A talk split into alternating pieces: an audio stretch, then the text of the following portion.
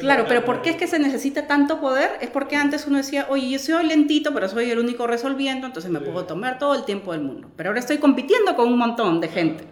hay economías de escala. Exacto. Entonces, si compito con una granja que está en China versus mi computadora, pues ya no tengo... poder.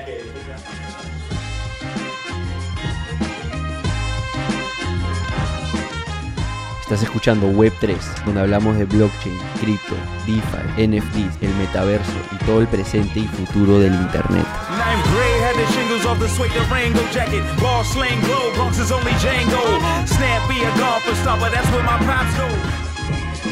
Jaime, ¿qué tal? ¿Cómo vas? Muy bien, ¿qué tal tú? Todo bien, acá listos para aprender más sobre la Web3. Y en líneas con eso te quería preguntar, ¿cuándo fue la primera vez que escuchaste sobre blockchain?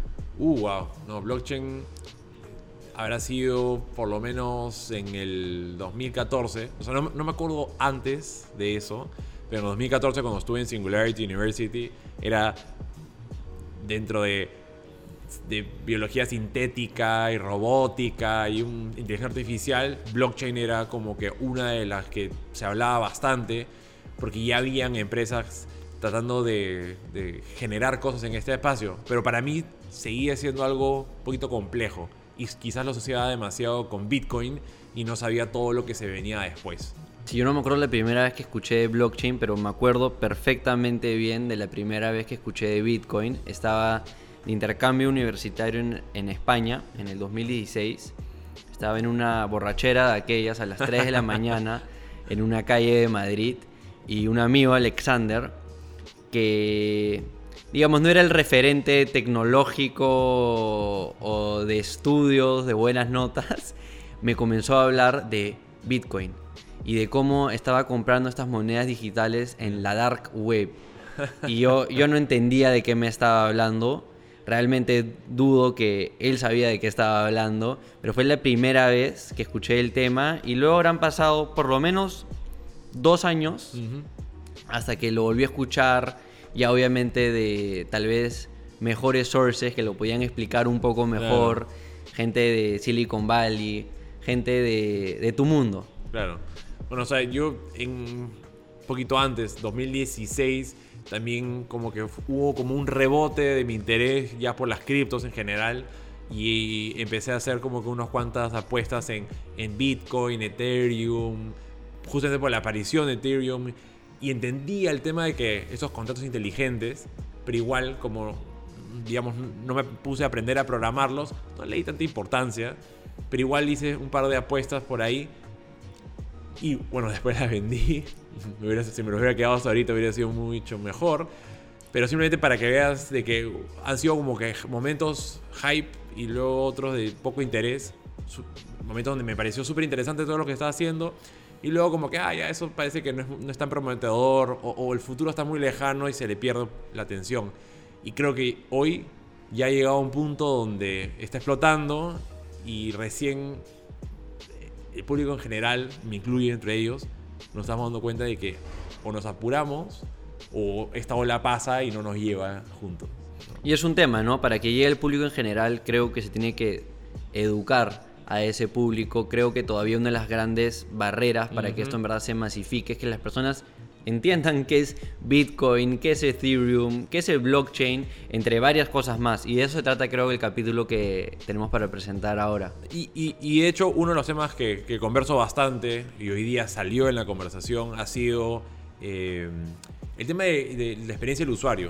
¿no? Quizás para muchos que estamos muy familiarizados con, con la manera como hoy interactuamos con la Web3, no nos complica tanto el tema de las wallets, pero eventualmente para llegar a un público masivo y, cruzar el, el, chasm va a ser muy importante la experiencia del, usuario, el cómo interactúas con este espacio, porque la manera que actualmente existe, mm, yo no veo a, a, mi papá, a mi mamá utilizándolo, a, este, a familiares, amigos, simplemente es muy complejo. Entonces, bueno, hay, todavía mucho espacio. Entonces, el que está escuchando y piensa que ya llegué, ya llegué tarde a la fiesta, no, estamos justo en el mejor momento como para empezar a hacer. Hay espacio para todo, desde developers hasta personas que sean expertas en entender cómo interactuar con las personas. Y para eso tenemos en este segundo capítulo de Web3 a Natalie Hill. Para los que no conocen a Natalie, ¿quién es Jaime? Bueno, Natalie es, eh, bueno, es, una experta en, diferentes tipos de tecnologías, pero encontró aquí una como que un interés muy particular en el mundo de blockchain, al punto donde ha hecho varios, varias iniciativas, varios proyectos. Eh, y lo que tiene interesante Natalie es que es muy buena explicando de manera súper didáctica eh, temas que pueden llegar a ser muy complejos. Nos ha explicado en esta conversación la diferencia entre la web 1, la web 2, la web 3, nos ha explicado qué es Bitcoin, cómo se diferencia de Ethereum, cómo, hay los, cómo funcionan los distintos protocolos de consenso como Proof of Work versus Proof of Stake. Hemos hablado de qué es un NFT, muchas cosas en verdad interesantes que como menciona Jaime lo explica de una manera creo yo, muy fácil de entender, conceptos que a mí me costaron en un inicio entender cuando recién escuché de, ellos, pero poco a poco, mientras te vas metiendo más al rabbit hole que es Web3, todo va quedando un poco más claro. Es que a veces es un poco abrumador, escuchamos que las wallets, que eh, escuchamos los, los nodos, el, el, generar consenso, layer 1, layer 2, hay tanta cosa que está dando vueltas que a veces podemos pensar de que ya es imposible aprenderlo todo. Y, creo que acá lo bacán es que nos dio una base como para ya incentivarnos a nosotros a profundizar y no va a ser posible como que realmente volvernos expertos en absolutamente todo, pero saber de que, oye, si a mí me gustan los NFTs, entonces por, lo menos entender eh, cómo es que funcionan, eh, cómo es que se mintean, qué protocolo existe, eh, cuáles son los marketplaces donde se intercambia, o si lo tuyo es GameFi o DeFi acá un poco el, mensaje es, eh, esperamos que esto incentive a que te metas en el rabbit hole, eh, a conocer más. Yo te puedo decir que cuando eh, algo me interesa, me puedo sumergir 4, 5, 6 horas continuas solamente tratando de, entenderlo lo más que puedo. Pero consejo, ahí hay que hacer una pausa, descansen, porque es, hay mucho contenido y es tan interesante que uno no quiere parar. Entonces los dejamos con el capítulo 2 de Web3 Podcast con Natalie Hill. Em, nos cuenta un poco sobre cómo se metió a este mundo de blockchain, sus proyectos personales, tiene uno hasta relacionado con el metaverso y como ya comentamos, va a pintarnos la cancha Así es. sobre qué es este mundo de, de Web3, va a explicar varios términos y cómo en verdad funciona todo. Espero que lo disfruten. Y si hay algún término que no entienden, lo mejor que pueden hacer es googlearlo. Hay muchísima información en internet, o sea que provecho con el episodio. Nos cuentan qué tal les pareció. Natalie, ¿qué tal? Bienvenida a Web3. ¿Cómo has estado? Muy bien. Jaime me ha contado bastante de ti. He escuchado una conversación que tuvieron en el podcast de Jaime Innovación sin Barreras. Me pareció muy interesante tu trayectoria. Y, me emocioné cuando Jaime me dijo que, que venías acá al podcast porque en verdad yo por lo menos que he estado trabajando en marketing, marketing digital los últimos años. Recién me estoy metiendo a, a Web3. Jaime para mí es un veterano. Encontraste a mi nivel y, y, tenerte acá en verdad para mí es una oportunidad de aprender, de, de ver qué se está haciendo en Latinoamérica con todos esos temas relacionados a blockchain, a este nuevo mundo del Internet que, Creo que el término recién, por lo menos yo lo conocí este año. Ha habido como una especie de boom últimamente, más mainstream, ¿no? Pero ahí con, como con Nati hemos conversado bastante veces, esta vaina viene de muchísimo tiempo atrás. Sí. que recién nos está llegando creo que a todos nosotros. Entonces tenemos toda una serie de preguntas que queremos hacerte, queremos saber sobre qué proyectos vienes realizando, pero antes que nada para los oyentes, ¿por qué no nos cuentas un poco les cuentas a ellos quién eres y cuál ha sido tu trayectoria y cómo has llegado hasta acá. Oye, primero que nada, gracias por la invitación. E, estoy súper contenta de, tener el espacio de, contar un poco de, todas las cosas que están pasando ahora y también un poco de las cosas que no se ven. Porque las cosas que no se ven eh, creo que también son importantes. Hay un montón de, ruido, un montón de cosas eh, pero también es importante compartir de, de, algunas de las cosas que tenemos que nosotros ir a buscar la verdad. Entonces, eso también a mí me parece bien relevante. Sobre mí, em, eh, yo soy de, Lima, soy ingeniera de sistemas. Eh, tengo una carrera que he tenido la suerte de desarrollar en, varias partes del mundo. Yo me mudé a, a Estados Unidos luego de un tiempo de trabajar en, en Perú en el Banco de Crédito, hice una, una maestría en, en, sistemas de información. Eh, eh, trabajé en Estados Unidos y en Brasil por un tiempo, luego estuve en compañías de tecnología en Microsoft. Eh, y luego un tiempo, de hecho, dije, oye, ya no quiero ser más vía corporativa y hice otra maestría. Ahí fue donde en, en MIT empezó mi acercamiento, yo había tenido algunos amigos que me, me habían hablado en algún momento de, de Bitcoin eh, cuando vivía en Nueva York. ¿Qué año fue esto? Eso eh, debe haber sido en el 2010, 2011. Con precio. Sí, claro. Con precio. Bueno, ellos compraron y viven felices y igual viven tranquilos, ¿no? este, pero, pero, eh, pero mi acercamiento fue igual en el 2016, no está tan tan lejano, este, casi, pero... Casi como el mío, ¿eh? Sí, ¿no? Sí, más o menos. Eh, pero fue más de investigación, ¿no? de, de research. Eh, y empezó con blockchain, justamente. Y este, yo creo que fue un poco más eh, de, de, mi, de mi visión de responsabilidad de decir, oye, yo tengo esta, esta visión de haber trabajado mucho tiempo en finanzas, en tecnología, y poner mis manos ahí y también acercarme mucho más de, oye, dejé todo, este, y si tengo tiempo para poner mis manos otra vez en código, en cosas. Este, y nada, ese fue mi acercamiento. Luego estuve un tiempo trabajando, ya no en el lado corporativo, en el BIT, armé mis empresas. Entonces, eso ha sido estos últimos años este, haciendo cosas conmigo. Eh, luego empecé a ver temas de salud y bueno, ahora construyendo otra vez, construyendo, construyendo.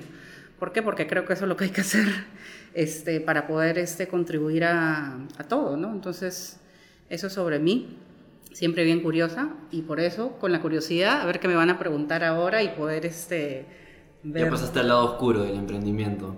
Siempre voy y vengo. Pero... ¿Qué proyectos tienes actualmente trabajando? Mira, tengo un par de proyectos. Uno es Darshana, que es una comunidad que está basada en Web3, eh, donde la gente se ayuda para encontrar mejores trabajos en buenas empresas las empresas obviamente tienen que estar buenas, pero en buenas en el sentido que este, también quieren trabajar con comunidades, ¿no? Entonces, este, eso tiene incentivos, ahí es donde viene la parte de Web3 con billeteras, este, tokens y todo lo demás.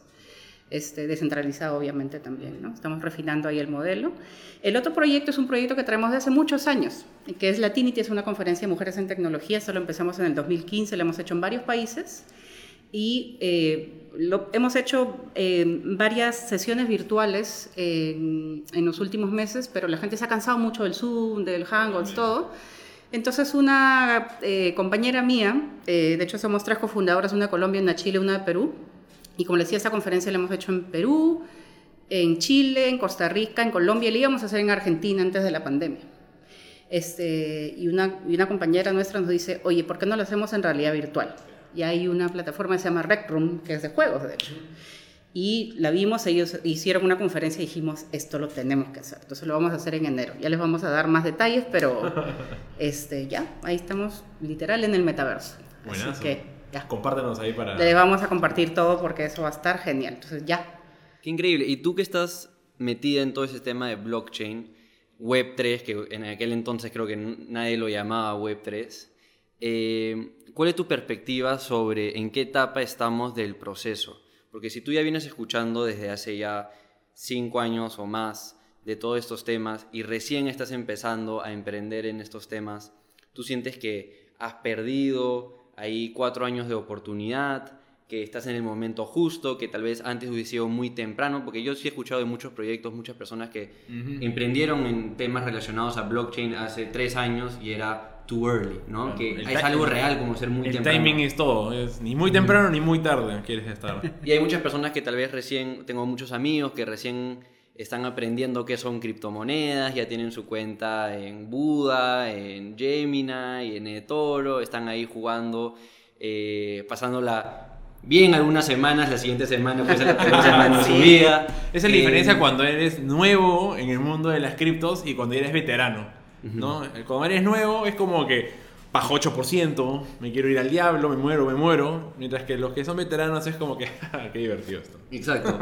y, y bueno, y, ellos tal vez sienten de que no están a la altura de otras personas que ya tienen tiempo metido en eso. Entonces, ¿cómo tú concibes esto del timing? O sea, ¿en qué etapa estamos ahorita de un mundo de blockchain? Fíjate que el primer emprendimiento que hice de esto era evangelizar sobre el blockchain. Y tenía también una parte de consultoría para poder hacer entender a las empresas, y eso tú me dirás, oye, es poco abogado del diablo. Hay algunas cosas que hacíamos que decían, no hagas blockchain, no te conviene, ahorita no estás listo. Bueno, págame por hacer, por hacer eso también. Oye, pero de verdad no lo hagas, vas a perder plata ahorita. O sí hazlo y haz ese tipo de piloto. O este, capacitar gente también para hacerlo. Entonces, ese era el momento de, de hacer eso. Ahorita, oye, ya hay más gente entendiendo, entonces ya es momento de hacer algunas implementaciones. Yo creo que las que, las que empezaron, tal vez este, los servicios financieros, algunas cosas estaban listos. Ahorita hay otras cosas que están más listas para hacerse en otros casos de uso, pero Sí, realmente hace 3, 4 años habían algunas cosas que no. Hay algunas cosas que sí se vieron, eh, por ejemplo, los proyectos que hicimos con, con el BIT, que tenían que ver, porque el BIT, si ustedes saben, tiene el chain ¿no? Entonces ellos tienen años trabajando con esto. El proyecto cadena. Claro, proyecto cadena. Entonces hay, hay, el proyecto cadena, claro, de las aduanas, pero varias de esas cosas que vimos en ese momento, yo trabajé con el BIT también de consultora y con el, Media, eh, con el Media Lab de MIT, este, varias de esas cosas que se incubaron en ese momento, de las cosas que conversamos, este, hay algunas cosas que se llegaron a incubar y otras no.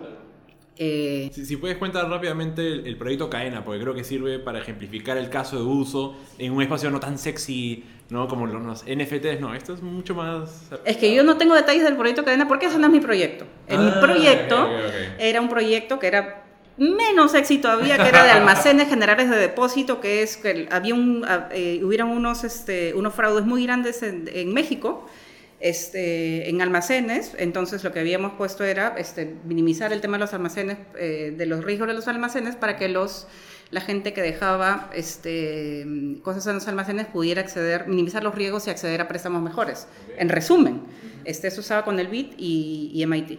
Este, proyectos de ese estilo, tipo de cadena, un poco lo que buscan también es juntar a varias partes que no, no, existe, no existe confianza. Exacto. Y, también evitar el tema de la duplicidad de la información.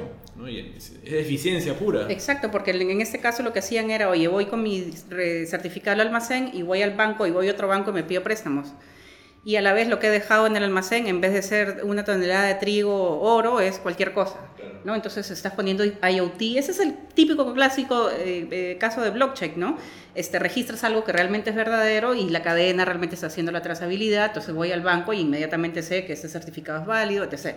Entonces, este, son los clásicos eh, casos eh, pero, pero claro, hay, pero esos casos sirven de, de, precedente porque ya están súper estudiados, ¿no? Los bancos, el, el, Ministerio de Economía, este, los almacenes, o sea, el gobierno en general dicen, oye, esto sí sirve. Entonces, claro, después sirven de precedente para otros proyectos como Cadena, como otros. Este, en general, todo lo de aduanas, almacenes, puertos, claro, este, ya están más estudiados, entonces los gobiernos ya los entienden algunos sí sirven, otros no, pero muchos de esos sirven de precedentes para que ya los gobiernos y otras este, entidades entiendan que eso sirve. Em, eh, pero claro, tiene que pasar varias cosas para que ya en un momento digan, oye, sí me sirve, este, porque ya están los elementos juntos para hacerlos. Muy temprano no sirve porque dicen, oye, este, no me da valor ahorita porque hay uno que no, está, no calza o, o de repente ahorita, no, pues no me sale a cuenta. Y en línea con evangelizar, que es creo que parte de lo que estamos haciendo acá con, con Web3, es de que, o por lo menos de mi perspectiva, todavía sigue siendo este mundo de Web3 y blockchain un espacio para gente con habilidades técnicas. Gente que sabe programar, gente que sabe de Solidity, entre otros lenguajes tal vez hay. Porque no hay, digamos, muchas plataformas no code, como ya tal vez conocemos conocen muchos tal vez oyentes del mundo de Web 2, como por ejemplo poder hacer una página en Shopify, poder hacer una página en Squarespace, en Wix, algo fácil. Ya veo que se están creando para Web 3, pero como también hablaba con Jaime, los riesgos en Web 3 de un error en código pueden matar un proyecto por completo. Claro, por, más que es, porque es un contrato, es un contrato en una cadena de... Y ahí tú nos explicarás mejor, pero el hecho de que sea open source todo significa que el código es visible y cualquiera podría, con mayor conocimiento que tú, encontrar dónde están tus errores y explotarlos. Imagínate qué pasa con Bitcoin si alguien encuentra un error, que de nuevo, nadie lo ha encontrado y ahí está el valor de Bitcoin para muchas personas, ¿no? De que es una programación, un código tan perfecto hecho por Satoshi que... Pero bueno, entonces en tu caso, por ejemplo, o sea, ¿cómo sea, ¿cómo ves esas aplicaciones actualmente o el, el, el expertise que se necesita para entrar a, a hacer cosas en este espacio? ¿Cuál es el, el, nivel de especialización que se necesita? Claro, eso conversábamos más temprano, ¿no? Hay cosas que yo creo que, que la curva de aprendizaje es muy grande, eh, sobre todo lo que tiene que ver con, eh, con las cosas que no se ven, ¿no? Las cosas que no se ven, eh, como crear toda la criptografía relevante para hacer un nuevo blockchain. Por ejemplo, los, claro, si quieres hacer un nuevo Bitcoin realmente, o, sea, o, una, o un nuevo blockchain, hay, hay, un, eh, que es, hay algunos que son más eficientes, ¿no? Los que son, este, que no hacen minería, que son súper eficientes para, este, para hacer los consensos. O sea, un proof of stake, claro. Por ejemplo... Un poco para, el, para que también la audiencia entienda estos conceptos, ¿no? O sea, eh, quizás sí es creo que el momento adecuado como para que tú nos des tu visión o, o tu explicación de qué es un blockchain, ¿no? Y los mecanismos de consensos, ¿no? Que, que desde tu punto de vista, no sé si es que... Sí, finalmente, finalmente y, y, voy a tratar de explicarlo lo, lo más simple posible. Eh, hay, hay, varios conceptos que se están reutilizando aquí, que tienen muchos años, ¿no? Y finalmente la, la cadena de bloques, lo, lo, que viene a ser el, el blockchain, es, es, un sitio donde se guarda información, ¿no?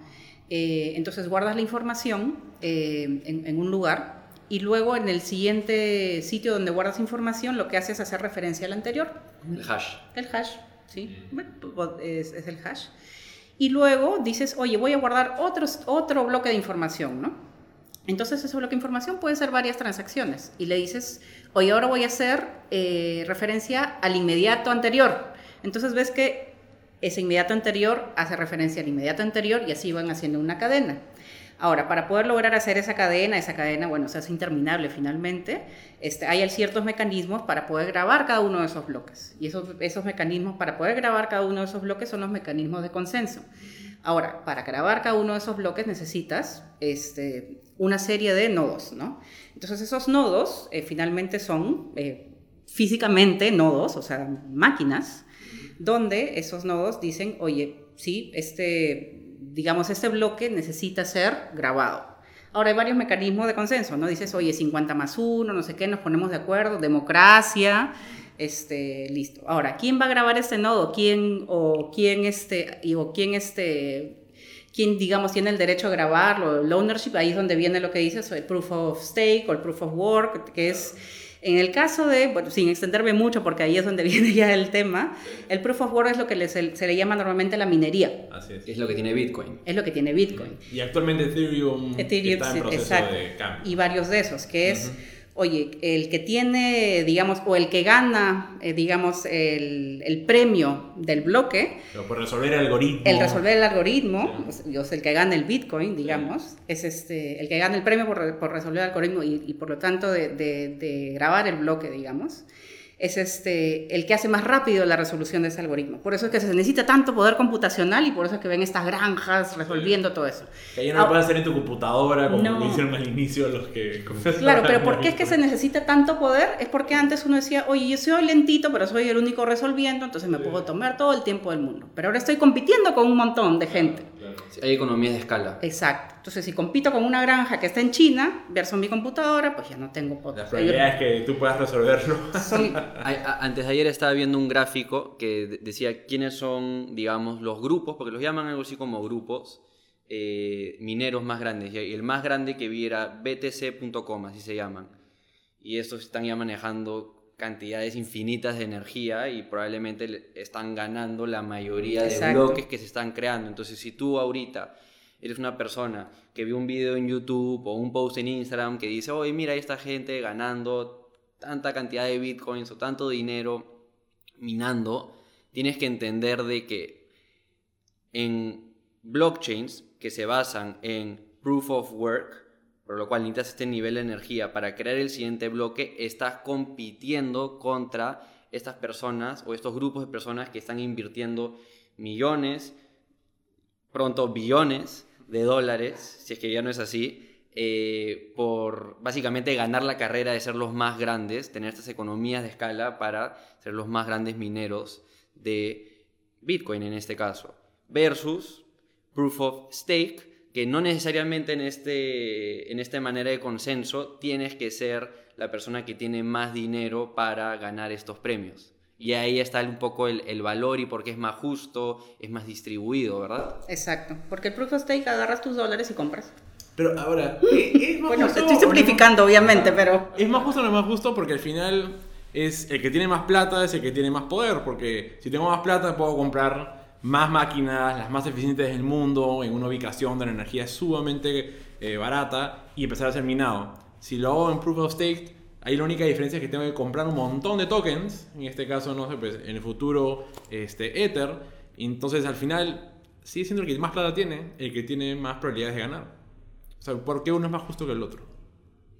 No lo sé. Mira, ahí es donde, ahí es donde, ahí es donde hay un skill que yo creo que es bien importante que es.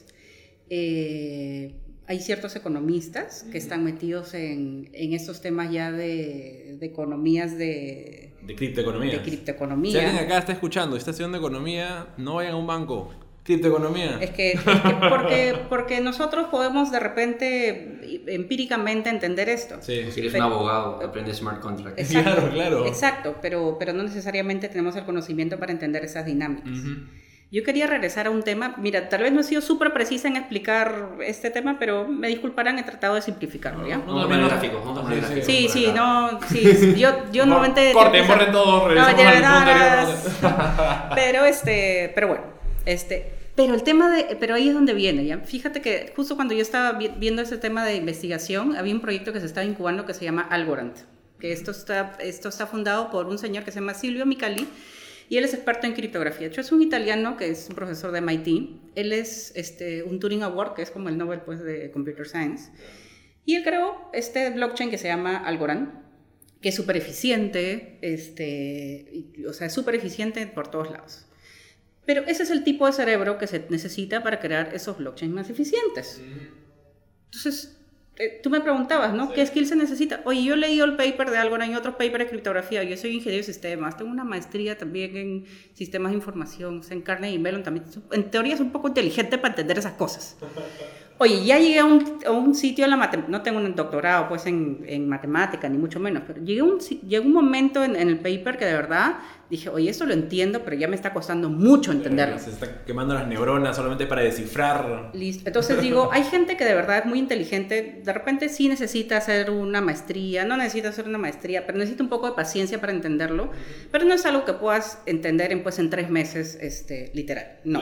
Du- du- o sea, algo que seas un genio, entonces se necesita gente que realmente se pase unos buenos meses o años estudiando esto. Creo que cuando escuchamos, no, que me he metido a cripto, no necesariamente que esté metido a hacer criptografía o, No. o crear protocolos, sino es que entiendes un poquito de cómo comprar, hacer flipping. Listo. Tienes una cuenta de MetaMask, ya Ya Meta, está. O sea, claro, te estás volviendo usuario de todos los, los productos o servicios que nos están ofreciendo. Ya está. quizás estoy yo en esa categoría. Y estás en el, en el 0. punto algo por ciento del mundo. Pero, pero un poco lo que tú dices, Natalie, tienes razón porque, a ver, yo te comentaba que yo estoy a punto de terminar mi maestría en Columbia University. Siglo pasado hemos visto blockchain y cuando te dicen, ya, tienes que leerte todos estos papers, uno de ellos fue el white paper de Ethereum.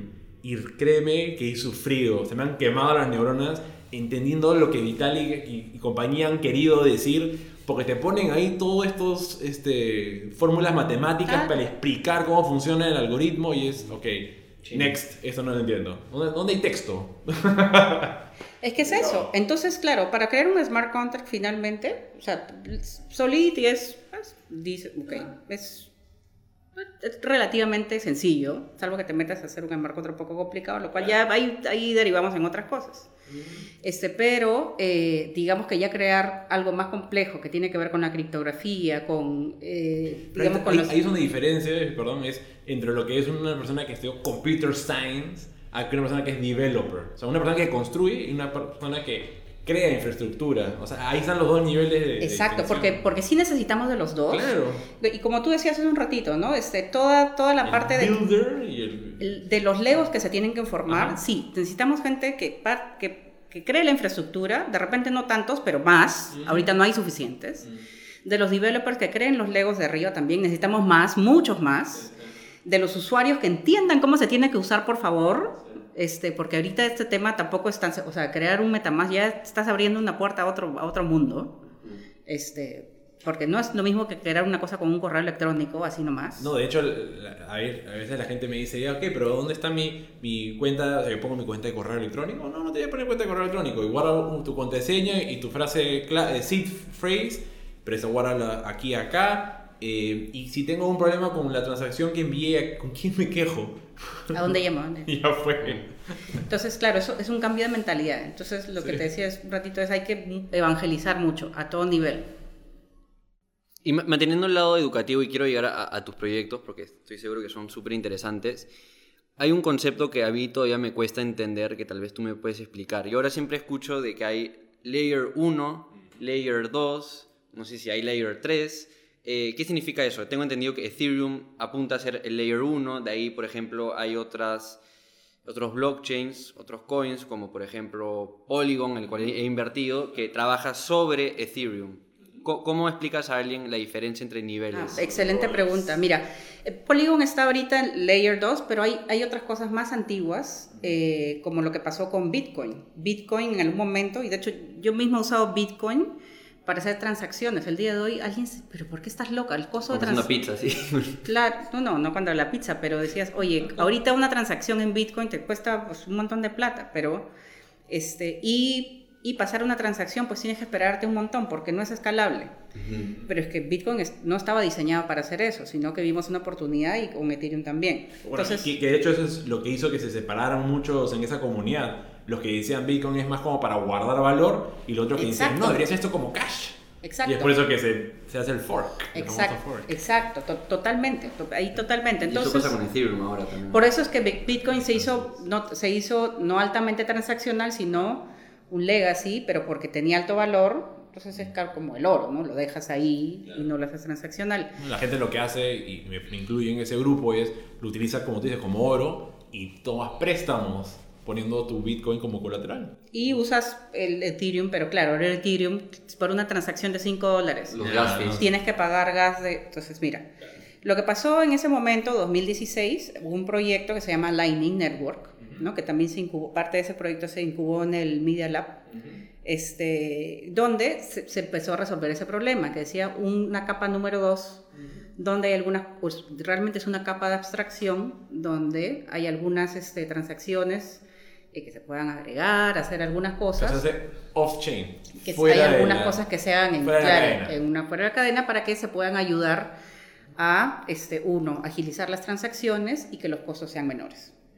Finalmente, técnicamente se desarrolla eso para que se pueda ayudar al, Bitcoin. Exactamente está pasando ahorita lo mismo eh, con, con Ethereum. Básicamente está diciendo que están facilitando, están mejorando sobre una estructura ya creada. Exacto. Pero Ethereum se sigue desarrollando, o sea, Vitalik está vivo con todo su equipo, se sabe quién es y está trabajando día y noche seguro en mejorar Ethereum. Entonces, tienen un roadmap, una, toda una, trayectoria, o sea, una serie de cosas que quieren hacer para hacer más robusto, más escalable eh, Ethereum.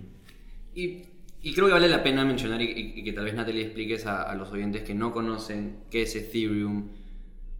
¿Qué es Ethereum? Porque la gente ya entiende, como mencionaron, Bitcoin, lo ven más como oro, más como una moneda, el futuro reemplazo de, dólares y todo y, fiat. El dólar, este, la inflación del dólar, hay que pasar todo Bitcoin. Pero la gente no entiende que Ethereum es más como una, plataforma, una computadora misma por la cual puedes por encima crear aplicaciones que va a mejorar el día a día de nuestras vidas. Claro, es que lo que se vio también es que en algún momento eh, claro, Bitcoin nació realmente como una criptomoneda, que debajo tenía una infraestructura. Cuando se empezaron a hacer aplicaciones sobre Bitcoin, que de hecho yo fui una de esas personas que en ese momento trató de hacerlo, dijimos, oye, esto no escala. Entonces, ya claro, con estas, eh, ya con esa plataforma, de hecho, una máquina virtual donde se pueden poner aplicaciones, ya está hecha nativamente para hacer eso. Vitalik y sus amigos dijeron, oye, vemos una oportunidad para hacer esto. Entonces pusieron el Roma para todo eso, dijeron, oye, ya las, las, las apps distribuidas, las famosas dApps y, crear todo el ecosistema para esto. Entonces, ya listo, entonces creémoslo así nativamente. Entonces, este, y obviamente salieron también algunos otros proyectos en paralelo, Cardano, otros, que, que nacieron también... Que lo critican un poco de que son, no son tan descentralizados. ¿no? hay algunos que no son tan descentralizados y tienen, claro, sus detractores. O que han sido, la distribución inicial del token no ha sido muy justos, de que esos nuevos están siendo muy financiados por Venture Capital, mientras que Ethereum no, es más, más apegado a que esto es de todos. Exacto. Es que, es que ese es el tema también, ¿no? Eh, y, y ahí sí es donde yo entro en el... en- en- y ahí regresamos a Web3. Y es, para mí, eh, finalmente, es un tema de tecnología, pero es un tema también de... Voy a meter aquí, no me han preguntado, pero voy a meter aquí. Un, un web, un web 1 que es tú, tú consumes, un web, un web 2 donde tú interactúas y un web 3 de pertenencia. Correcto. Tú tienes propiedad. Tú tienes final, propiedad de las cosas de las que haces, porque finalmente, así como les decía Darshan, oye, tú, yo tengo pertenencia sobre las cosas que estoy haciendo, entonces cuando yo interactúo, yo también gano. Así es. Yo escuchaba eh, a alguien que, que sigo que se llama Chris Dixon que decía Web 1 es read, Ujú. Web 2 es read write. Write podría ser, por ejemplo, Twitter, Facebook. YouTube, donde publicas algo, dejas un comentario y la gente te da likes. Pero un like no significa que ganes dinero ni nada por el estilo. Es una manera en la cual las personas han conseguido tener un alcance que en el pasado tal vez solo lo tenía CNN o tal canal de televisión o tal empresa que hace películas, radio, etc. Y como tú mencionas, ya Web3 es read, puedo ver contenido, puedo publicar, pero también soy dueño del ecosistema en el cual estoy participando. y, y así crean más incentivos para que las personas en verdad desarrollen y participen en Web3. El, es el mejor marketing para Web3, de que las personas son dueñas de las comunidades en las cuales participan. Entonces es el mayor factor para decirle a tus amigos, oye, cómprate este NFT Claro. o compra esta moneda, porque Es que todos- mientras más sumas a estás- personas, más claro. valor le estás dando Estamos- a la comunidad. todos alineados al final del día, pues porque yo no quiero que ese token que yo compré o ese NFT se caiga al piso. Entonces yo voy a portarme bien, voy a tratar de generar mejores comunidades para ir elevando el valor de ese token o ese NFT que parte de esa comunidad. Que ahí es donde entra también un poco el, el esquema pirámide que muchos hablan. Pero- y, y- y- ese es el riesgo, ¿no? Donde, donde ya, una vez que ya te metes a mi nivel, que ha sido un nivel de seis meses de estar en eToro, entre otras plataformas, es aprender. Hay, hay algo como lo que llaman los shitcoins. Que, que, que- que literalmente son unas pirámides donde literal son memes en internet que, que llegan a incentivar a personas a invertir. Hablando de memes Shiba Inu o Dogecoin. Hablando de memes de internet, el que me ha dado un montón de risa es que uno de los meme coins, que no es un meme coin originalmente, es el Omni- Omicron token. O sea, hay uno que ya existía, Omicron. Este, y a raíz de las noticias de, de esta nueva variante del COVID, se disparó el valor del token Omicron. Claro. Que no tiene nada que ver con el, con el COVID. Y nadie lo creó a raíz del COVID. Pero simplemente el hecho de que la gente empieza a especular en este espacio y creo que es donde ahí está la mala fama. Como por ejemplo salió uno una semana después de Squid Games. Claro. Salió uno de Squid Games que elevó como, ¿qué te digo? 20.000% en una semana. O sea, Y son, hay y gente te que se hizo no pero claro, pero ya tenías que saber de que oye, si son te podías comprar y no podías retirar, ahí hay algo mal. Correcto. Entonces tienes que entender de que para ciertas personas no es muy difícil crear una moneda Mm. y luego marketearla a través de memes en internet y, y comunidades en Reddit o en Discord, etcétera, etcétera. Y hay que entender y diferenciar qué es un buen token, qué representa, qué utilidad tiene para la sociedad, cuál es el roadmap, o sea, el, el plan a futuro que tienen los que están desarrollando esta tecnología y invertir en verdad en algo que tiene valor. Y para eso en verdad tienes que meterte a la cancha, por lo menos leer un poco de, de- qué estás invirtiendo, ¿no? Así es. Tú ahorita, ¿qué te, qué te llama la atención? Porque ya después de todo este tiempo, ahorita tú eres una maxi de qué? No, Digamos. no, no ¿Y soy qué estás Maxi. invirtiendo? No, soy no, Maxi. las fijas, las No, fijas. no, no. Este, mis acciones de las empresas en las que trabajo, mentira. Es- Fiel, fiel. Oye, te juro, hay, o sea, no va a ser un cherry, ¿no? Pero, Invest in what you know. O sea, no sé, yo entré a Microsoft cuando la acción valía 40, ahora cuánto vale, es una Claro, acción segura, no sé. Bueno, obviamente... No puedo no. decir de otras que eh, en las que yo he trabajado se han mantenido bien en el tiempo. O sea que. Este, no, mentira. Pero, No, no, puedo pero decir, no- como- no puedo decir que he trabajado en una empresa que cotice. No, pe- pero este, pero en el tiempo yo creo que sí- que, eh, que conversábamos también hace un ratito, ¿no? Este, mm, eh, obviamente Bitcoin de base, Ethereum para transaccionar, pero las cosas que, que no se ven, los, los proyectos de infraestructura me parecen importantes, ¿no? Polygon, ¿no? Este, yo creo que es, que es importante. Este, algunas cosas de, de metaverso, pero finalmente nada, nada súper súper raro, ¿ah? O sea, yo, yo mantengo los coins para hodl, Hodl. como dicen. Co- ¿Qué significa hodl para, para todo Hodl, esto? biddle es este, toda esa jerga que utilizan este, ¿no? para... Claro, hold viene de hold porque aparentemente alguien, Alguien- se equivocó. alguien se equivocó y le pusieron, la ¿no? ya Claro, ya, En- ya quedó. O sea, ya no es, no es hold, sino es hodl. H-O-D-L. Y ¿Qué es es? la estrategia de... Guarda. No vendas. quédate, ¿no? Build, de construir, construye. Y así, ¿no? Hay varias cosas, ¿no? Y hay un montón de cosas que ya ponen, si, si me siguen en Twitter van a ver que yo a veces pongo cositas, we are gonna make it, ¿no? Como que todos lo vamos a hacer, este, Y, y ahora y- y- you're not gonna make it también. Ah, que, que se lo mandan a gonna- los políticos Sí, que, sí, sí, sí, que sí. crean toda la inflación que No, conocemos eh. hoy en día. No, Good morning, good day, no sé. Ah, sí, Entonces, GM, ¿no? GM, GM, todo y también hubo- solcito. Son estas cosas que de la cultura de internet que a veces uno no entiende. O sea, de la nada de repente veo que todo el mundo empieza con el GM, GM, GM. ¿Qué fue? Sí, no, es- pero hay cosas positivas que Sí. hay cosas sí que sí son, eh, digamos, hablando un poco guachafas, ¿no? Pero ¿Tú cuándo escuchaste el término Web3 por primera vez? Web 3, Sí. no me acuerdo. Hay cosas que ya están como que Sí. para mí borrosas en el tiempo, no sé. si- Y cuando tratas de explicarle a un amigo o familiar qué es este mundo, cómo... Eh, le, ¿Cuál es el explico, le explico más bien esos términos de, no en términos técnicos, sino en términos de, de concepto, más bien el tema de pertenencia, eso, ¿no? Porque finalmente, las, y, y también es- yo digo, en términos de tecnología, es- esas cuestiones, eh, el hecho que el día de hoy las estemos aprovechando es porque están listas, no porque las hayan inventado recién, ¿no? Porque alguien dice, oye, es porque es el metaverso. Bueno, realidad virtual aumentada, todo eso está ahí hace tiempo. Este, es porque es inteligencia artificial. Te comentaba hace un ratito, oye, el, el primer programa de inteligencia artificial fue escrito en 1955. Listo. Este, oye, es porque es no sé qué. Criptografía, siéntese sí, cientos de años. Entonces, este. De hecho, hay- justo el, el- ¿cómo se llama?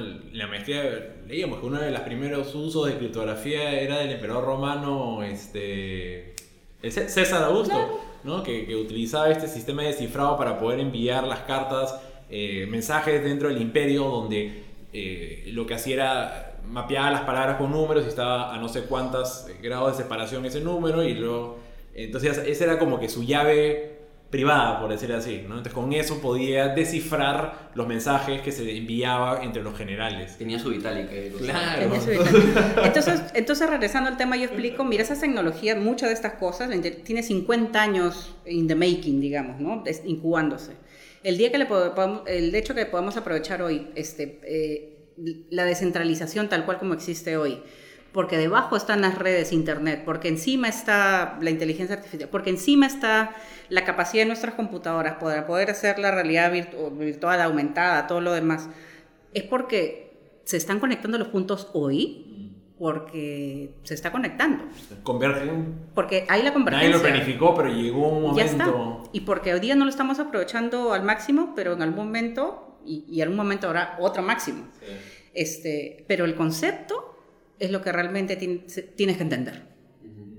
Pero lo, lo que estamos viendo ahorita entonces, en todo caso, son que ya hay ciertos casos de uso que trascienden del, del geek de computer science, sino que está llegando ya a, a- a la masa. O sea, ¿no? hoy ya tienes tantas fuentes para poder comprar criptomonedas, ¿no? Tienes este, opciones para poder ahora hacer eh, play to earn y entre otras cosas que a ir saliendo. Ahorita no se me ocurre qué es lo que pasará cada uno o dos años, pero la tecnología llegará a un momento donde crean nuevos casos de uso. O sea, no sé si... Y poco a poco se está abriendo más mainstream por sucesos mainstream que realmente han sucedido. Por ejemplo, con NFTs, que es algo propio de Web3, Mm.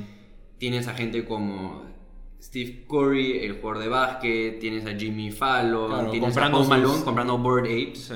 tienes CryptoPunks que se han vendido en más de un millón de dólares, tienes a Facebook haciendo todo este show Sí. con, Oye, con ¿vieron, Meta y el ¿vieron metaverso. a, a Adidas lanzando su campaña web, tres rayitas? Adidas dije, Maestro, genios, maestro. genios totales. O Budweiser comprándose el beer.eth. Dije, Ah, Budweiser, sí. ellos se lo compraron solitos. Y han sacado su proyecto de, de NFTs también, Sí, de, Budweiser, la- que... sí, de las, de las latitas. Sí. Claro, y muchos, muchos influencers en el mundo, o sea, Paris Hilton. está Eh, Reese Witherspoon dijo, no, yo todo este, Web3.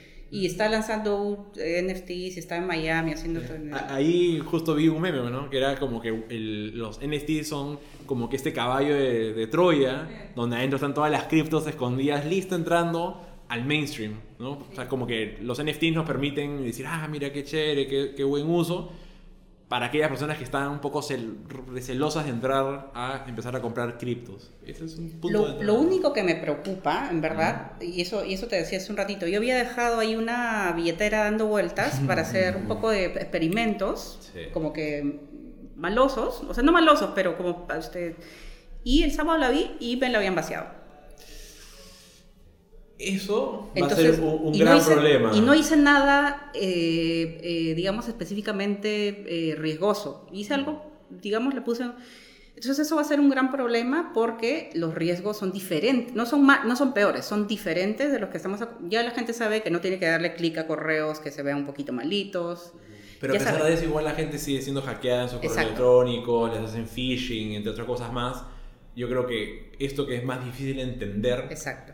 va a ser obviamente más difícil de proteger. Y el día de hoy ya estamos hiperexpuestos ya de por sí. Entonces, eh, claro, hay cosas que, que uno sabe cómo protegerse, pero digo esto, o sea, la dejé a propósito, ¿no? Entonces dije, tengo que investigar qué es lo que ha pasado. Eh, obviamente las otras cosas, yo tengo un pues, doble factor de autenticación, tengo un ledger que es una billetera física, todo. O sea, la dejé ahí y dije, tengo que investigar qué ha pasado porque estoy probando los riesgos de esto, yo también. Exacto. Será un tema de que en el futuro, me imagino, así como la gente tiene tal vez su dinero, en- gente con bastante dinero tiene su dinero en distintos bancos, en distintos países, la gente va a tener que tener toda una serie de wallets. Total- totalmente. O sea, es que hay cosas, pero esa educación tiene que venir eh, desde el comienzo. No es que le digas, oye, ve, compra tu NFT. O sea, yo veo también en Twitter gente que dice, oye, me robaron mi monito, mi, mi board, ya, mi board ape, ¿no? O sea, ¿cómo que? Pero, ¿y si quisiste lo protegí? Mi monito de 250 mil dólares. Le pasé Bitcoin a un fulano que me dijo por internet. y- Exacto, pero es que es la Nunca misma. Exacto, entonces, entonces esa es la preocupación y por eso que hablo tanto de, de qué invierto yo. En unas monedas, tengo mi cartera, todo, y en educar a la gente. Entonces, parte de, parte de la responsabilidad que tenemos otra vez en la plataforma que estamos construyendo es, oye, podemos ir un poquito más lento, pero tenemos una gran responsabilidad porque no podemos subir tanta gente así de golpe y decirle, oye, Y, y quizás es, es el, el- el cómo llegas a, a- a subir a estas personas con las herramientas correctas, porque hay muchos, hay varios tipos de wallets, ¿no? Entonces al final un meta más es yo mismo cuido mis, mi- mi- mi- mi- mis claves, exacto. pero Pero yo- es decir, mi billete, no es billete. mi billete, la guita, ¿no? Mis pesos. Pero, pero también tienes otras opciones, o sea, Binance, este, Celsius y BlockFi, Gemini, ¿quién más quiere que le da pauta? Este, todos ellos te permiten guardar, ellos hacen la custodia, entonces ahí sí es como que lo más tradicional, por decir así, que estás acostumbrado a tener tu usuario y tu contraseña, y si tienes un problema los llamas, o sea, creo que ese es como la gran masa probablemente llegue, y luego tienes que acostumbrarte a hacer estos experimentos como tú has hecho, de tener tu propia wallet para poder conectarte con MetaMask, porque hasta donde yo sé, veo bien difícil que muchas aplicaciones te permitan conectarte con una billetera que es custodial, No, este, no. En, en fin.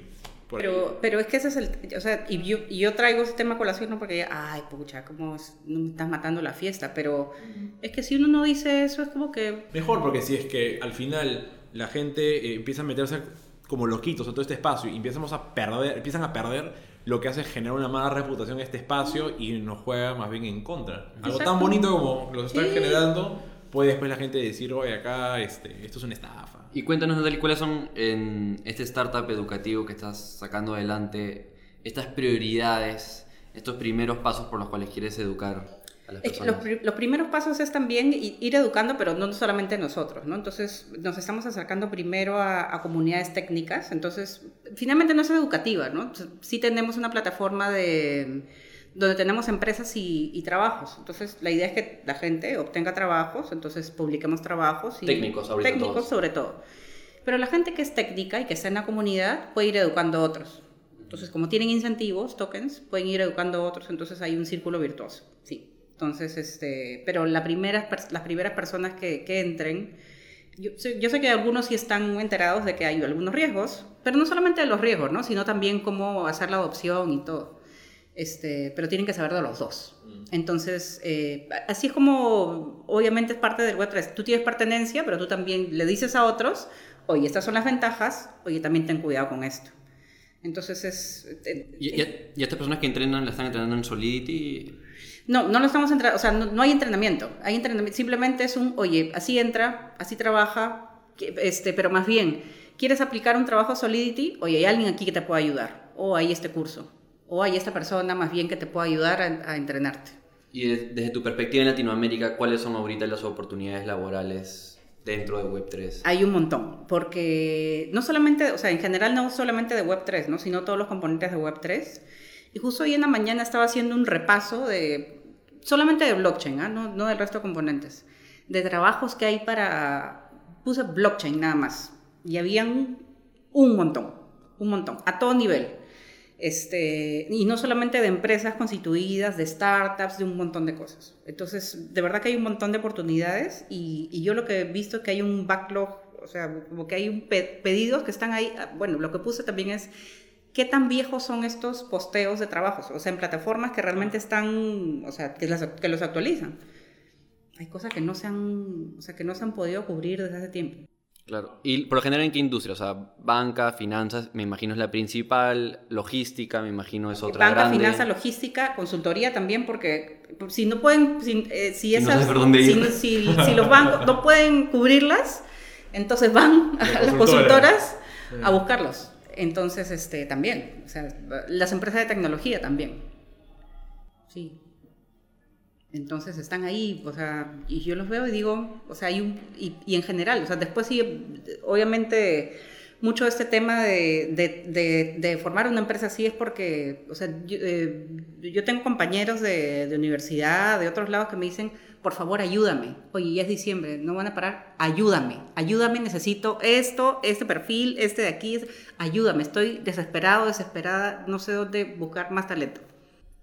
Tú y las conversaciones que tuviste la semana pasada, que tuviste tu Blockchain Week, ¿qué te, qué te llamó la atención sobre las oportunidades de laborales que hay Sí. en nuevos proyectos? Sí, sí, no, de hecho, este, es eso más lo que he estado investigando, la- las DAOs, que son estas organizaciones autónomas descentralizadas, ellos también tienen su, bolet- su, su pizarra, digamos, de, de- de aplicaciones, de trabajo que se necesitan, y dije, "Ah, vamos a curiosear, porque acá, o sea, y esto es como que me va a salir un poquito del track por un momento, algo que me ha impactado súper interesante, y es la carrera típica tradicional ¿no? de empleo es, ¿no? Estudio una carrera, entro a trabajar, me voy ganando mis titulitos, seniority, entonces para que un día eres el gerente general de una gran empresa. Y pesa mucho la edad y todos quizás prejuicios que ya se han ido generando en el tiempo. En una DAO eres pseudonónimo, ¿no? Por no decir anónimo, porque nadie tiene por qué saber quién eres. Entonces no sabes la edad que tienes, el sexo, país, orientación, lo que sea. Eres totalmente igual todos. Entonces, al final ahí sí presta- importa mucho el que sabe hacer la chamba y quien también la hace y, y ahí es ese, nivel de competitividad. Entonces, ahora cuando dije, bueno, aquí no hay ninguna ventaja de toda la trayectoria que ya tengo. O sea, si yo me meto acá, realmente empiezo a competir con gente que este, arrancó desde cero sabe este tema técnico.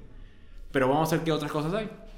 Y cuando empiezas a mirar qué es lo que realmente están buscando las DAOs, el 90 y 20, 99% de las cosas es perfil técnico.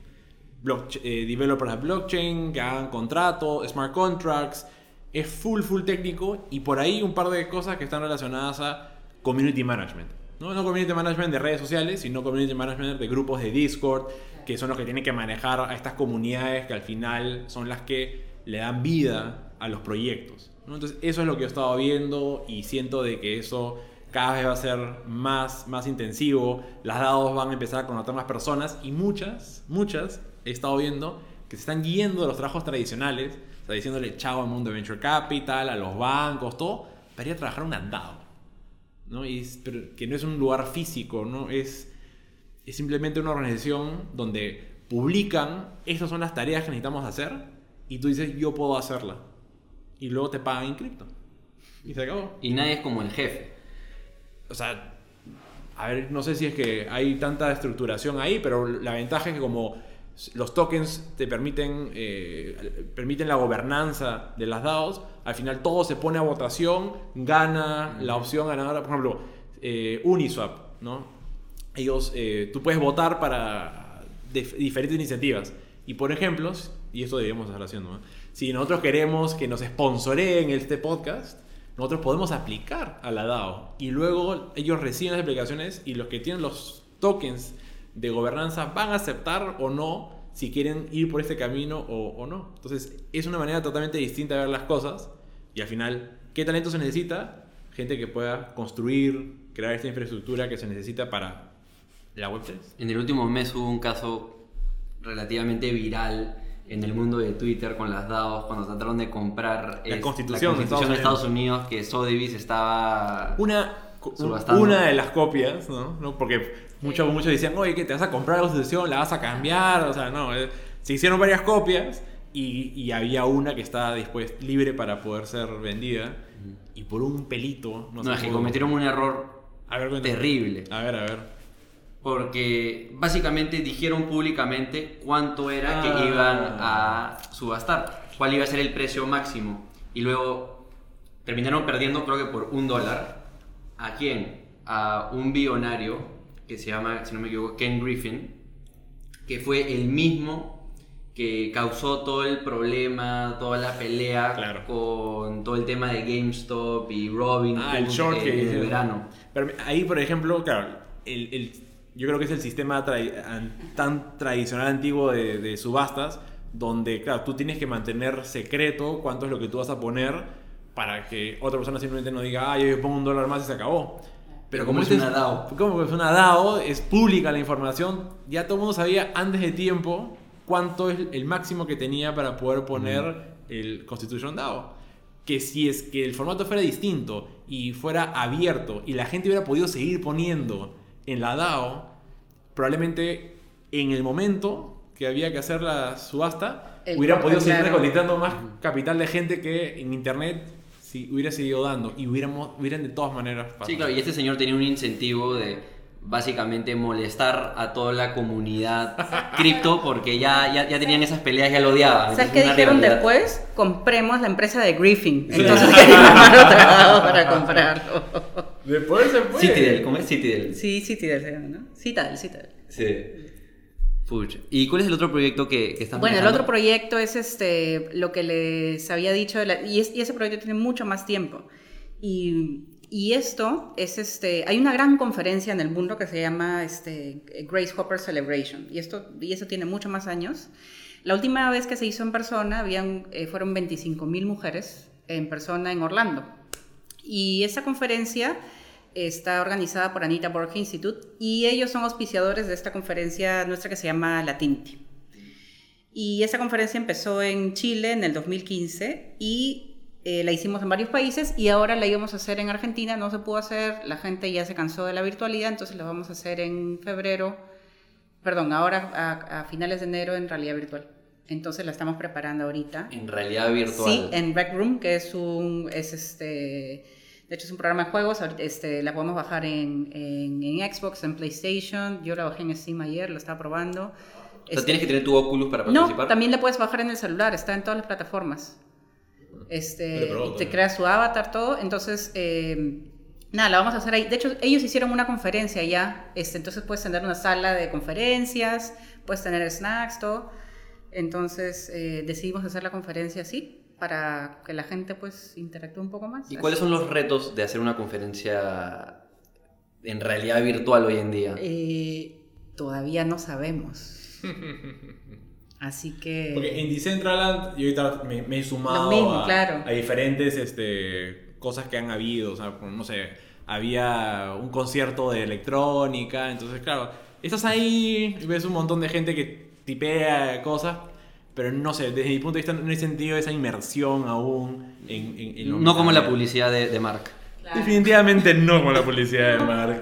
Pero Eh, digamos que tal vez... O sea, no lo veo tan distinto a lo que era, por ejemplo, Second Life. No sé si Claro, vez- sí, sí, bueno, es que para los viejitos... Era como nosotros- No, Second Life era un mundo 3D donde podías este, también tener tu avatar y construir cosas en 3D. Tenías también su propio token, pero era un token del mismo juego y no era. eh, no, no estaba sobre una blockchain.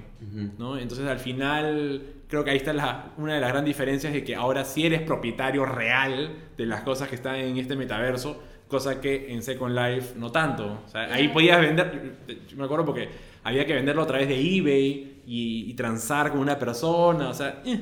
Yo- Mira, era súper adelantado para su tiempo, ¿no? Sí. Pero, pero bueno, ahí eso es lo que tenemos que ver, cómo enganchar a la gente, ¿no? Porque estamos realmente experimentando, fíjate lo que pasaba en, en- en- en conferencias anteriores.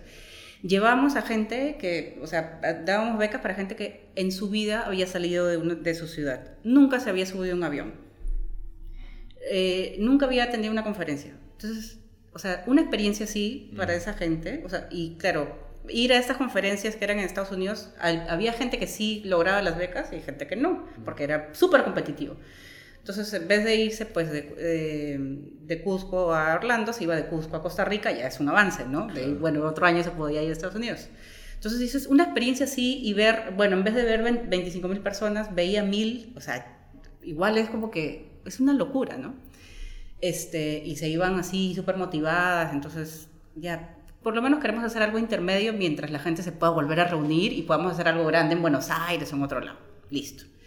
Este, y mantener a la gente motivada, entonces ya, vamos a ver cuál es el reto mientras podamos volver a hacer todo en grande y todo lo demás. Vamos a ver qué sale, les voy a contar. Ahí vamos a grabar todos los videos. todo eso, Ajá, sí. buenazo. Yo soy de de la idea de que va a avanzar más rápido de lo que la gente cree. A que nos atropelle, pero la cosa es que avance. Sí, o sea, es que ahora con toda la inversión que están recibiendo empresas de gaming, y eh, empresas como Blizzard, etcétera, van a tener el, el billete para, para hacer que la cosa avance rápido. Creo Pero de, pero de hecho también a veces veo lo contrario. Un Steam, por ejemplo, prohibiendo que los juegos en su plataforma puedan este, tener tokens. Entonces como que dices, oye, lo haces porque estás, sientes una amenaza o estás planificando tú hacer tu propia criptoeconomía atrás. O sea, eso pasó con Discord. Que eh, Discord hace poco Mm. básicamente abrió la funcionalidad para que se puedan hacer transacciones con ETH, con Ethereum. Ajá. Y Discord básicamente hoy en día se divide en dos grandes grupos, el grupo cripto y el grupo gaming, que es el grupo original en verdad. Y el grupo gaming se molestó, hicieron todo un montón de bulla y retractaron el mismo Discord la funcionalidad de poder. Utilizar tokens dentro de la plataforma. Entonces, eso, o sea, hay diferentes grupos que se van a tener Claro. que convencer. un choque de, Ujú. de grupos. Y por, por ejemplo, hoy día vi que también los, los mellizos, los Winklevoss, Sí, sí, sí. los, los de la película de Facebook, Los que Mark que, estafó. los que Mark estafó han recaudado, si no me equivoco, no sé, cuántos, no sé cuántos cientos de millones, como 500 Se vuelven a encontrar dólares en el mundo. para competir con el metaverso. Claro. Entonces ya todos se están metiendo Se a están volviendo a encontrar tarde o y- temprano lo- con sí. Entonces creo que también, de nuevo, para el- lo que ustedes quieren hacer de seguro, también lo que se está haciendo en Silicon Valley, o bueno, eh, ahora ya no es Silicon Valley, ya no es Silicon Valley, ahora es Miami y otros Ah, lugares, sí. Sí, oye. eh, los va a ayudar a ustedes a crear la infraestructura para este tipo de proyectos. Totalmente. Ahora, yo creo que el, yo creo que el mundo híbrido va a convivir mucho tiempo. O sea, el híbrido del físico, el web 2, o sea, eso va a estar un rato, ¿no? Igual uno sigue yendo a comprar pan a la panadería, ¿no? Quizás van a haber cosas más intermedias transitorias. También estaba viendo mucho de que, claro, hablaba mucho de las DAOs, pero también es bien complejo una DAO. Sí, ¿no? Y no resuelve todos los problemas. Entonces, lo que sí es probablemente es que hayan este, de, de- dos DO, ¿no? Digital Organization, o- Yes. o sea, no, no descentralizadas, pero sí digitales. Y sean como que ese punto transitorio hasta que ya se vuelva eso. Y muchas de estas DAOs en verdad arrancan de a poquitos, o sea, no sueltan las riendas rápidamente, sino hay un roadmap de cómo es que vamos a ir creando esta comunidad, cómo... Incluso, y acá me salto, a, a mí me encantan los videojuegos, y, y Star Atlas es uno que se viene próximamente, y tienen un roadmap de cómo ir soltando el juego para que sea totalmente eh, manejado por la comunidad. Pero al inicio tienen que ir ellos ajustando la economía del juego y poco a poco verán qué cosas le pueden dar la responsabilidad a los mismos jugadores. Es, mira, eso tal cual, eh, ayer una de la tarde estaba en un, era, no, sé cómo le decían, webcast, lo que sea, y estaba Peter Townsend, que es el managing director de, de la aceleradora de Techstars de Web3. Entonces, éramos pocas personas. Y exactamente decía lo mismo, hoy este roadmap es así porque otra manera de hacerlo es irse de frente a una DAO, pero eso es un, o sea, es, es un poco descontrolado. El día de hoy no estamos todos listos para hacer eso. No estamos listos. O sea, ni siquiera te- tecnológicamente ni de, ni de mentalidad. Entonces, el otro camino es un camino sano, es un camino que tenemos que seguir hoy. Yo dije, ahora puedo dormir, porque por el otro no podía dormir. Dije, o sea, me voy por un nada, ¿qué hago? No sé qué hacer, no sé, no sé. Estoy en un conflicto. Y, pero yo he visto varios de estos y de verdad, este, ese es el playbook el día de hoy. Es lo que tenemos que hacer, tal cual. Entonces, y claro, no es, no es pecado hacerlo. Entonces, Y fuera de los proyectos que tú estás haciendo, ¿qué cosas ves que otra gente está haciendo que por más que te quieras meter tal vez en un futuro o no, te llaman la atención, te parecen, digamos, divertidos, te parecen que son buenos para la sociedad? Em, yo creo que todas las cosas con... mira, es que hay un montón también de... un montón de cosas que quiero hacer, pero no sé qué hacer. Pero... Pero mira, yo creo que los, eh, la parte de los NFTs está, o sea, de, de las cosas eh, gráficas está muy explotada, pero otros NFTs que tienen que ver con otras expresiones artísticas, como por ejemplo música, que son un poco más elaboradas, este, eso abre, eh, sobre todo ahorita que los, que los, sobre todo los músicos han sido muy golpeados en la pandemia, porque los músicos, claro, sí, tienen reproducción, pero sobre todo en los temas de performance, este, no hace mucho tiempo he empezado a seguir es- esta parte, ¿no?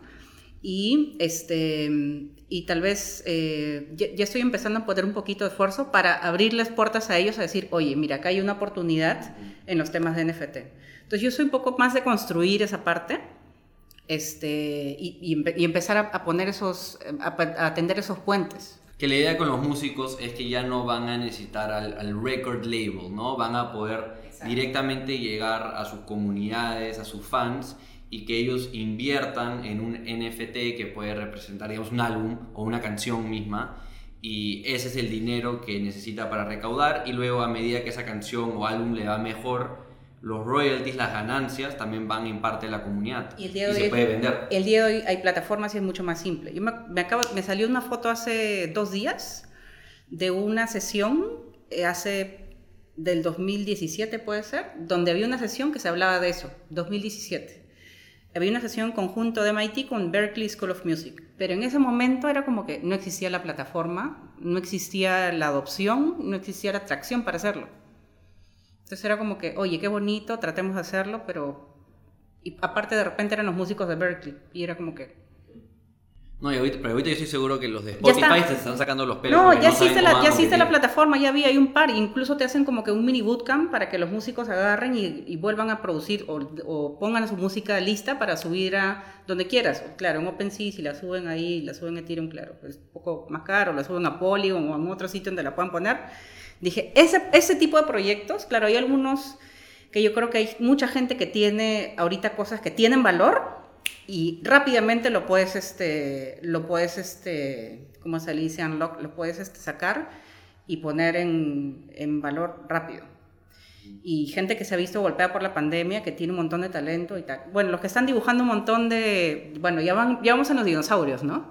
Este, chévere, pero yo creo que sobre todo los, los músicos, y, y, bueno, yo no soy, yo soy música amateur, ¿no? Pero igual, o sea, eso está, para mí, para mí eso, eso a mí me llama mucho la atención y digo, es, algo que se debería aprovechar muchísimo. Sí, para los, que, para los que quieren indagar un poco más en este tema de la música, hay un artista que se llama Blau, que lo puedes encontrar en redes, en Twitter o en Instagram como 3Lau, Ajá.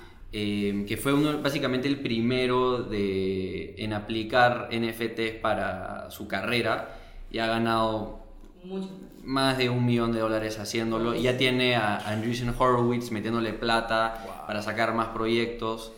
Eh, ya solo falta que un Justin Bieber o una Taylor Swift lo hagan para que ya se vuelva mainstream, en verdad. Y no solo con músicos, ¿no? También puede ser alguien que hace películas.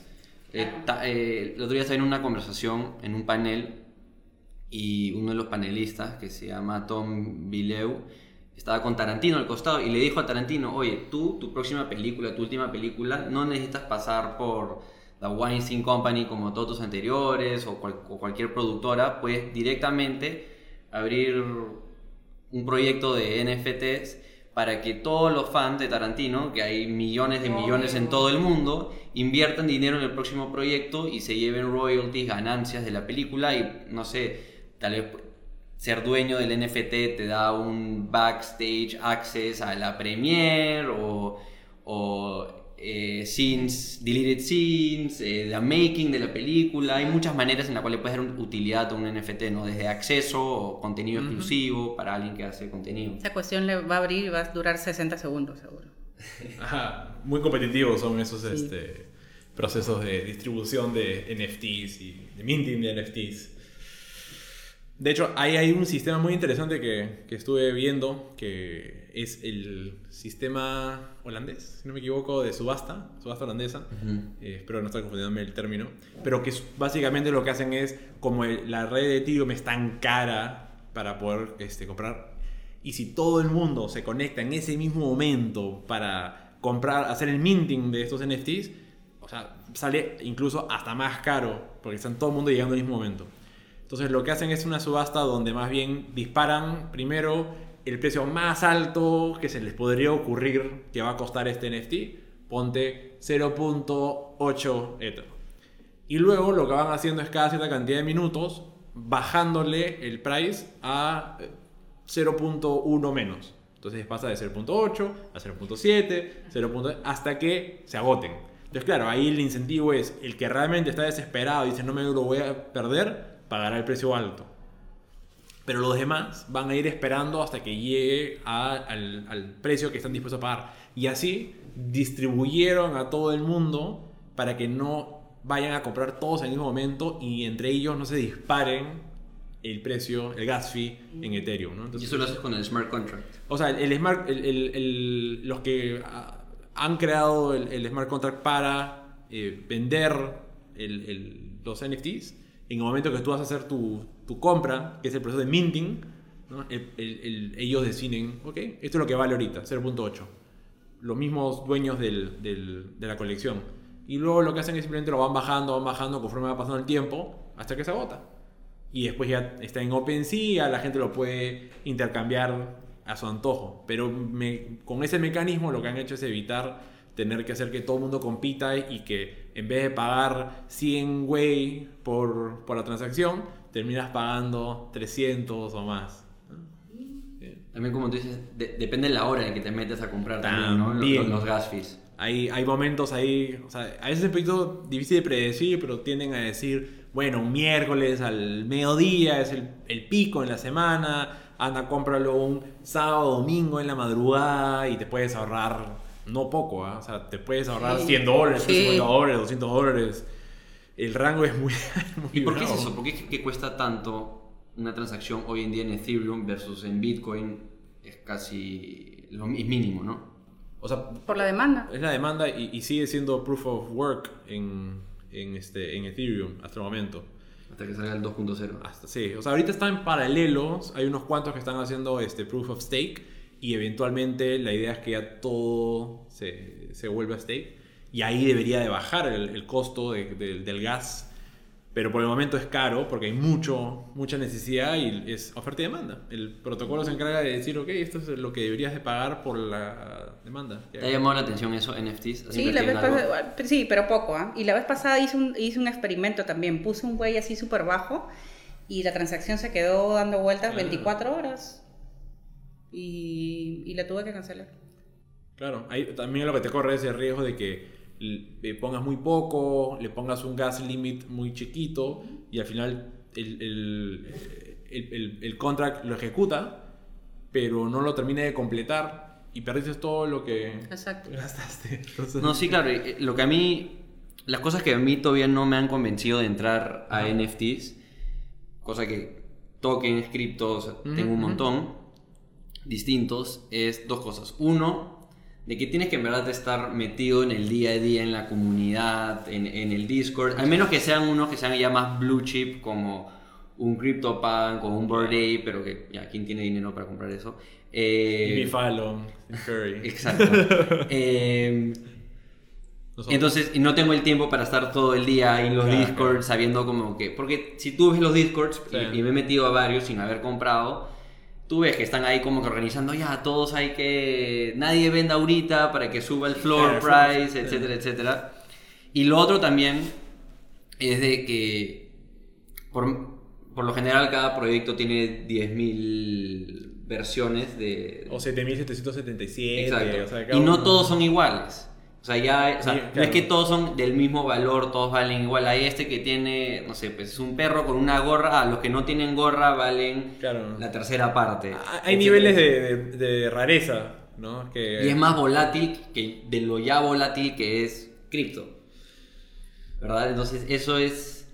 Tienes que en verdad ahí confiar en la comunidad, en los founders, el roadmap del proyecto para en verdad Te voy a decir convencerte. que esa experiencia, porque yo que me he metido recientemente a probar con unos 2, 3 NFTs, eh, me siento totalmente como que principiante, hice una compra y de repente veo que en la comunidad en la que participo en Discord, llegué un poquito tarde al, al tip, al consejo, pero ya el valor se había, desde el momento que lo compré, se había multiplicado, no sé si por 20, y fue como que el momento perfecto para vender.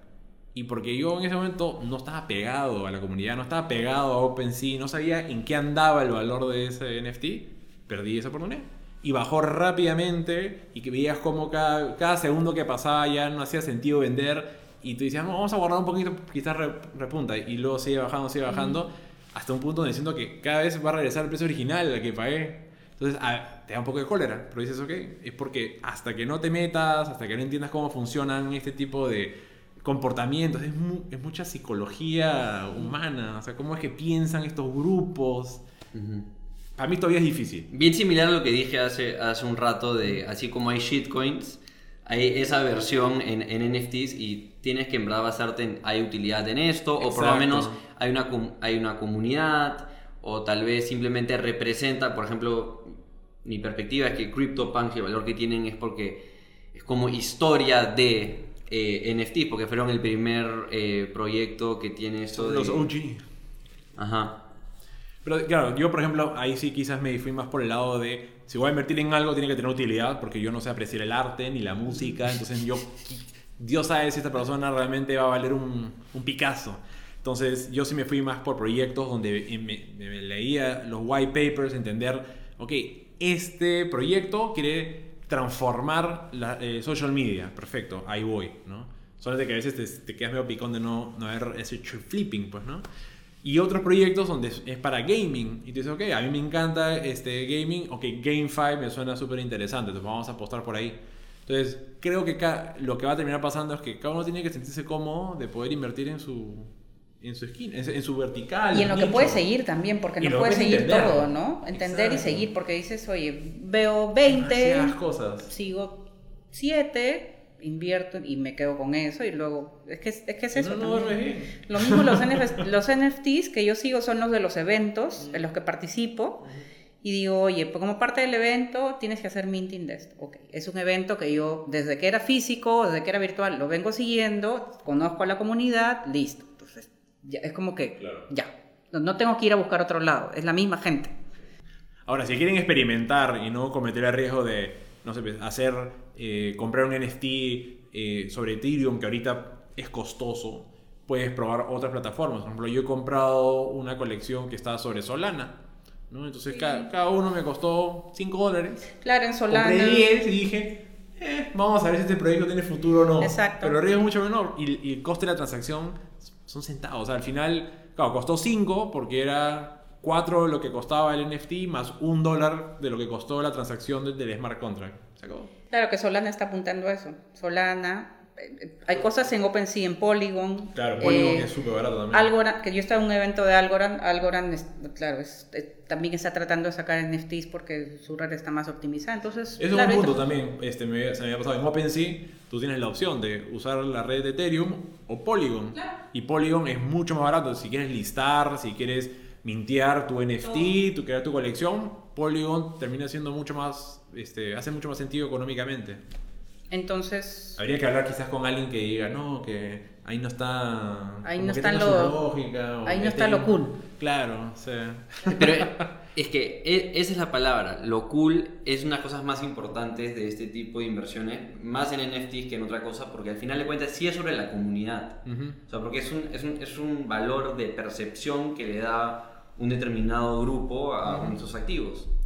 Bueno, de hecho, Y, y por eso que se basa bastante en, en verdad ver como que, oye, ¿qué están comprando los influencers de, de Web3? ¿Qué están comprando los famosos? ¿Qué están comprando, etcétera, etcétera? ¿Tú crees que esta comunidad o esta persona va a sacar el proyecto adelante? Ni siquiera tanto también por la utilidad, sino también porque va a poder convencer a suficientes personas de sacar adelante su proyecto, como por ejemplo Gary Vee. Gary Vee sacó su proyecto y al toque explotó. Pasó de un ETH a que lo pudiese ser minteado a ese precio y ahora está en 8 ETH.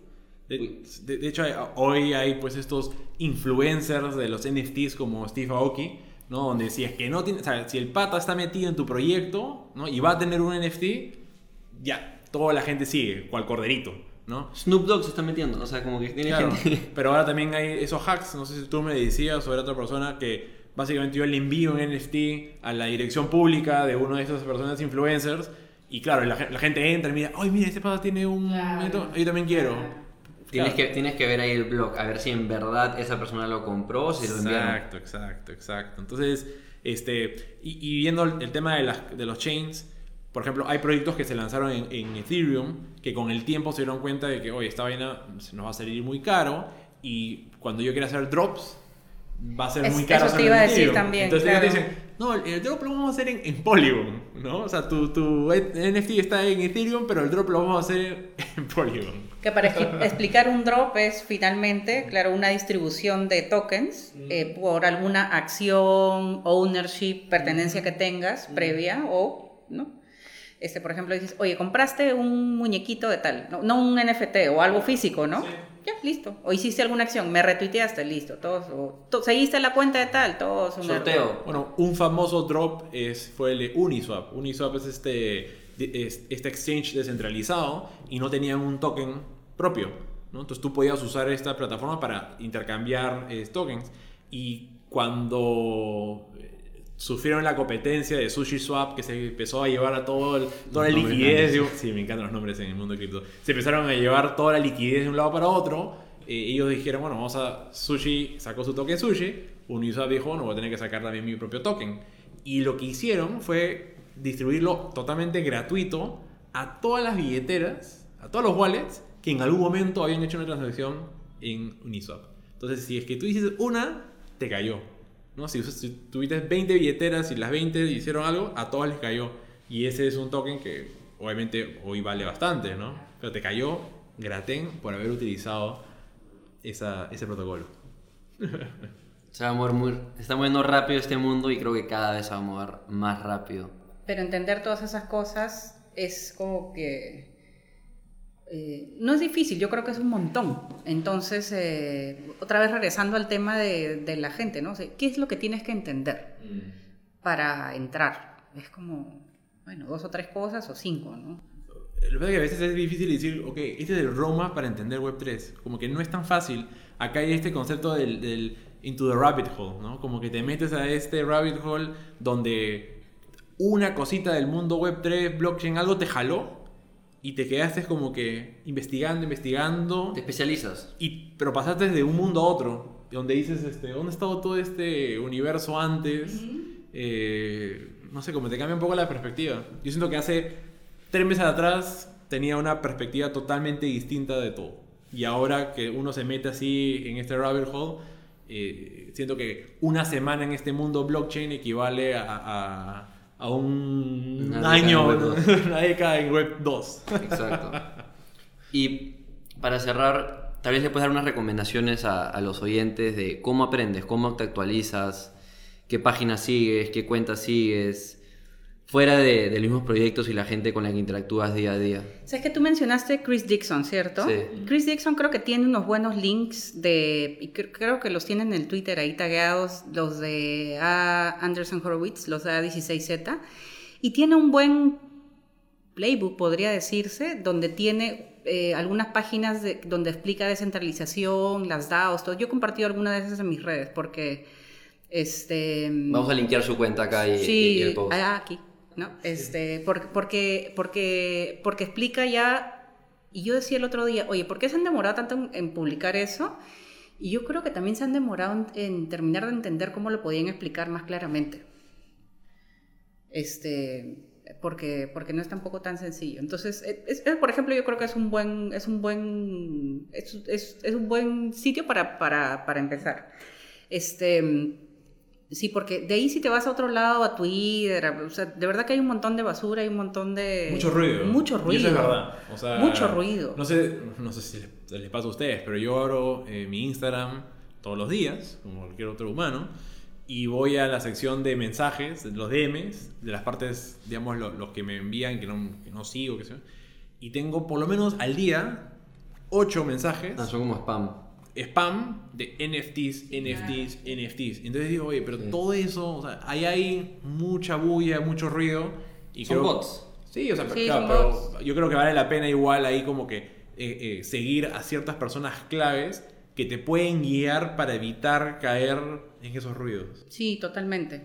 Este, pero también ir, ir uno buscando gente que, que sea bien de, mm, de sitios reconocidos. O sea, hay, hay unos webcasts también buenos, este, el mismo de AZ16 también está. Hoy día justo pusieron uno de, de, de cómo construir plataformas, pero también han, han- y justo el de hoy día hablaba de Web3 también. Este, eh, pero, pero finalmente, o sea, yo consumo, lo que pasa es que yo consumo mucha, mucho ruido y filtro. Entonces no tengo como que uno tan, uno tan, tan serio. Pero finalmente, cualquier publicación seria que tengan, este, o sea, y también consumo un montón de cosas, eh, ese es el otro tema. Yo consumo un montón de cosas en inglés, porque todavía no hay muchas publicaciones, yo creo, en castellano que se hayan dedicado a publicar estas cosas. Ahí vamos, ahí vamos. Ahí vamos, entonces te- esa sería la idea. Pero yo creo que si, si, va- si van a seguir teniendo estas conversaciones, eh, yo creo que sí sería bueno, ahorita me has agarrado realmente en frío, pues, este, seguir, seguir compartiendo tal vez este contenido. Si alguien trae más de esas cosas sería, sería bueno. Genial. Anotado.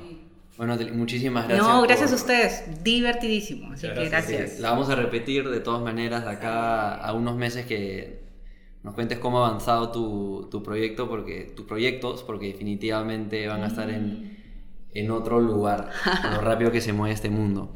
Eh, ¿Dónde te pueden encontrar en, en redes? Eh, en Twitter como Ratali, R-A-T-A-L-I-E. Este, sí, ahí. Y ahí, eh, esa es este, la entrada a todos, todo el resto de mis redes. Mi, mi site personal es Natalie, natalie.1. Este, Genial, entonces ahí sigan, ese ya es un- una fuente de confianza para, para aprender de Web3 y blockchain. Y nada, esperamos tenerte de nuevo en el Web3. Gracias por tenerme aquí y nos vemos pronto. Chao. Genial.